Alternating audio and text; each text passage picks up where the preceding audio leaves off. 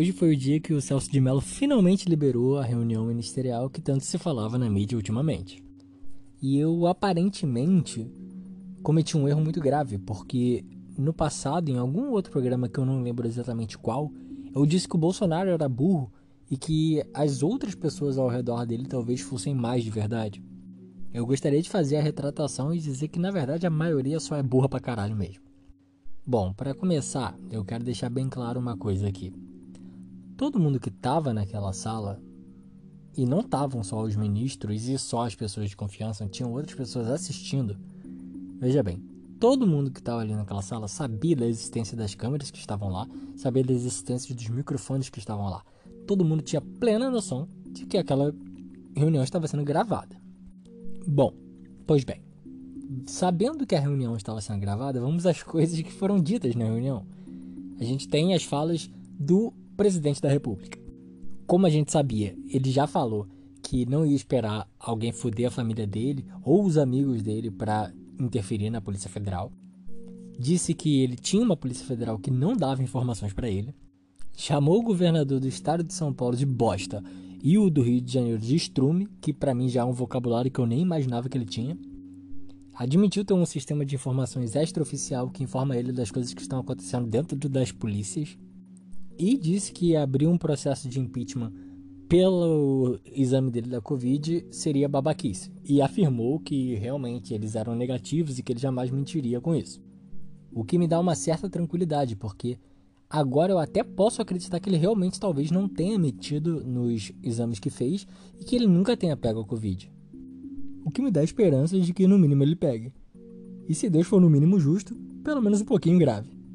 Ele também xingou o prefeito de Manaus e disse que ele é um incompetente e que todo mundo conhece a ideologia dele, que ele está cavando covas comunitárias para espalhar o caos e o medo na população. Mas ele não foi o único que falou merda na reunião. Como eu disse, a gente está sendo governado por um bando de lunático.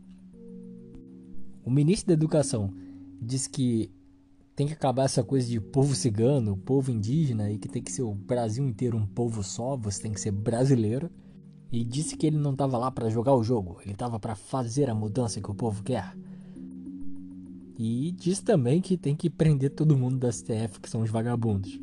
A Damares, que é ministra dos Direitos Humanos, sugeriu que os governadores e prefeitos estão violando os direitos humanos ao prenderem pessoas que estão cometendo delitos. Veja só.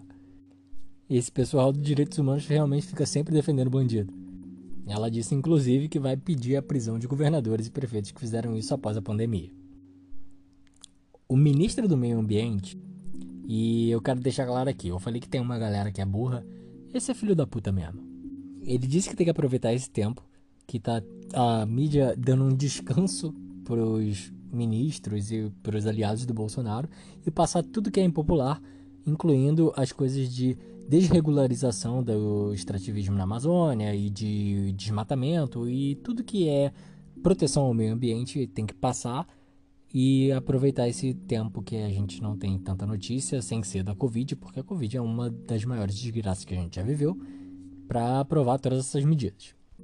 O Paulo Guedes fez uma fala que deve ter agradado muito às forças militares, na qual ele sugere 200, 300 mil jovens aprendizes serem absorvidos pelo exército para fazer estrada e os trabalhos mais braçais, e isso não é nada para o governo. Mas isso mostra que o Paulo Guedes, pelo menos, sabe muito bem como funciona a escala de hierarquia no exército. Porque é exatamente isso que você faz quando você entra. Ou você pinta a calçada ou você capina mato. Ele disse que a China é aquele cara que a gente sabe que tem que aguentar, porque para cada dólar que a gente exporta para os Estados Unidos, a gente exporta três para a China. Então a gente não pode meio que comprar uma briga. Porra, mas fala sério, Paulo Guedes. Com o exército que a gente tem, esses filhos da puta nunca vão ter imaginado ver um meio-fio tão bonito quanto a gente vai deixar. Além disso, o Paulo Guedes também disse que tem que vender essa porra logo. E essa porra, no caso, é o Banco do Brasil. O Tais, que tinha entrado há pouco tempo, coitado, disse que o medo da pandemia não ia deixar a economia ser tratada como prioridade. Mas é porque ele estava assumindo que ia ter medo da parte das autoridades. E a verdade é que não tem. Não tem nada mais seguro do que uma pessoa burra. Você vê claramente nas falas de Bolsonaro que ele não está achando nada daquilo absurdo. Ele realmente acha que as medidas dos governadores são autoritárias e que não deveriam ser feitas. Nesse é o mesmo vídeo que ele diz que tem que armar a população para se proteger contra as atitudes ditatoriais dos governadores. E eu já nem sei mais se eu sou tão contra isso quanto eu era antigamente.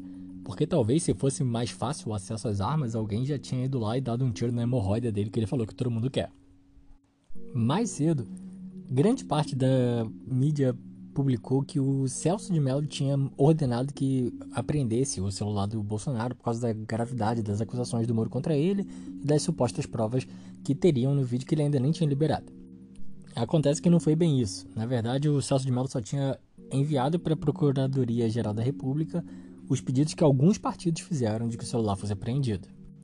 A assessoria do próprio Celso de Mello se manifestou e disse que ele não fez o pedido, mas uma coisa que o Celso de Mello fez foi indicar aos outros ministros da STF que o Weintraub, o ministro da Educação, teria cometido crime ao falar que todo mundo da STF tinha que ser preso porque era vagabundo.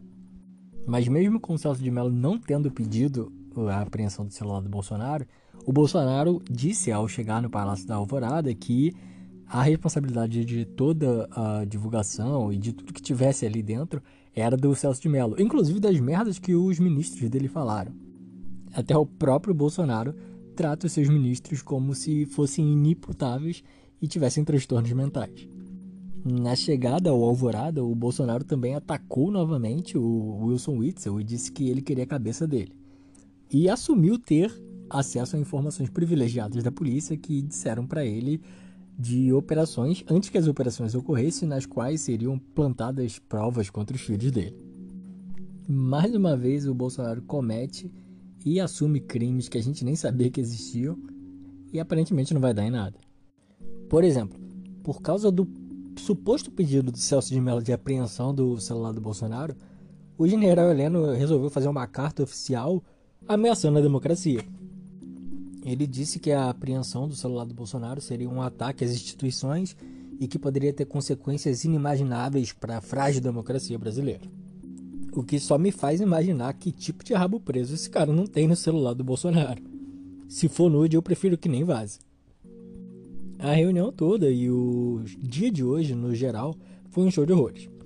E eu sinto muito que eu não tenha conseguido linkar isso com alguma historinha legal no começo do programa, mas é que era muita coisa para cobrir o programa de hoje acabou. Se você quiser falar com a gente, você pode chegar lá no Twitter ou no Instagram, que são arroba Presida, ou mandar um e-mail para quimerapresidente.gmail.com. Se eu tiver deixado de falar alguma coisa que você acha muito importante, pode falar comigo que eu vou tentar me retratar. Mas, de novo, era muita coisa para cobrir e eu peço desculpas. Meu nome é Rafael Maia e por hoje é só. Olá! Hoje é sexta-feira, dia 22 de maio de 2020. Que merda o Bolsonaro fez hoje? Bom, vocês já sabem o que aconteceu hoje, né?